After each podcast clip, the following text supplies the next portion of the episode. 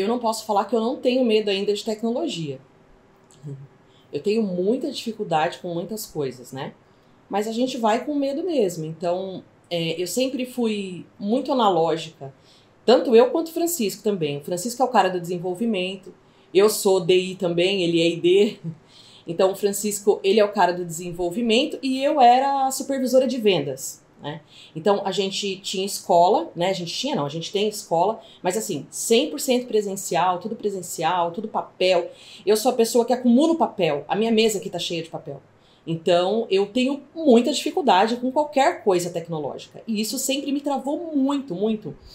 Quando foi, eu acho que a gente comprou a fórmula em 2020, né? Foi. 2020. 2020 eu comprei a fórmula, esperando uma mágica na gaveta, né?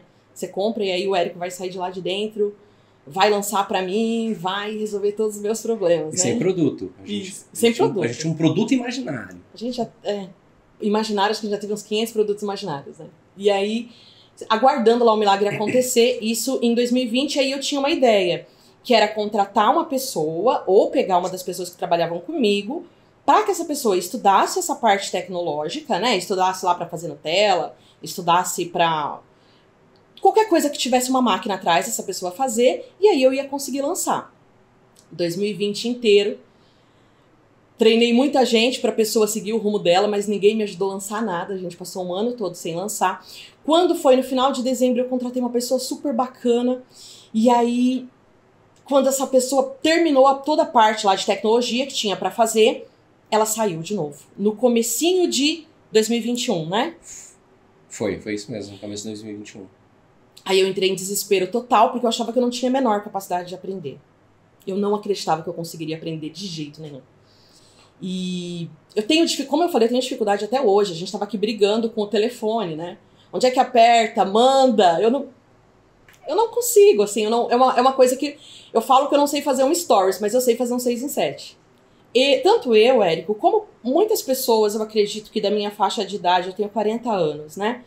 E a gente acredita que a gente pode ir para o mercado, a gente acredita que a gente pode empreender, a gente acredita que a gente pode entender de tributação, de férias, contratação, logística. A gente acredita que a gente Treinamento. pode treinamento, compras, contador, enfim, demissão, rescisão, mas a gente tem dificuldade em acreditar que a gente pode fazer uma landing page.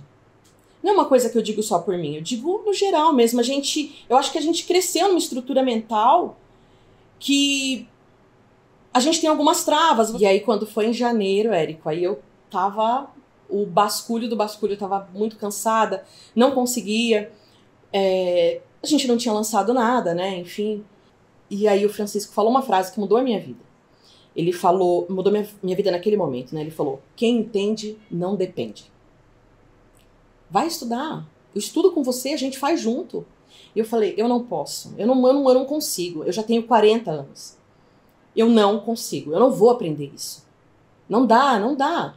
Naquela frase, naquele momento, porque eu comecei, aí começa a vir culpa, começa a vir medo. Eu tinha muito medo de, eu não sei, eu não sei dizer direito sobre esse medo, mas ao mesmo tempo quero, porque assim, se eu estudasse, Érico, qual seria a minha desculpa?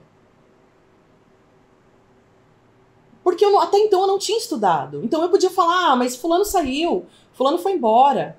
Se eu estudasse, eu, não, eu, eu poderia ali estar tá colocando meu cookie na reta. Eu, eu sempre fui Acabariam muito boa. todas as desculpas. Exatamente. Você estaria comprometida com um Exatamente. processo. Eu sempre fui muito boa em tudo que eu fiz. E era uma coisa que eu tinha uma, uma, uma certeza de que eu iria muito mal. Né? Eu não. Eu sou a pessoa da prancheta, eu sou a supervisora que grita. Sabe? Então eu falei, cara, não, não, não vai rolar eu atrás de um computador, mas aí o Francisco foi lá comigo, né? O Francisco é treinador comportamental, é coach, mas você sabe que, sabe, diz, que, diz ele que. Como Santos- que é? Oi? É, em casa de ferreiro, o, espeto, tem que, ser, de, ferro. mas eu.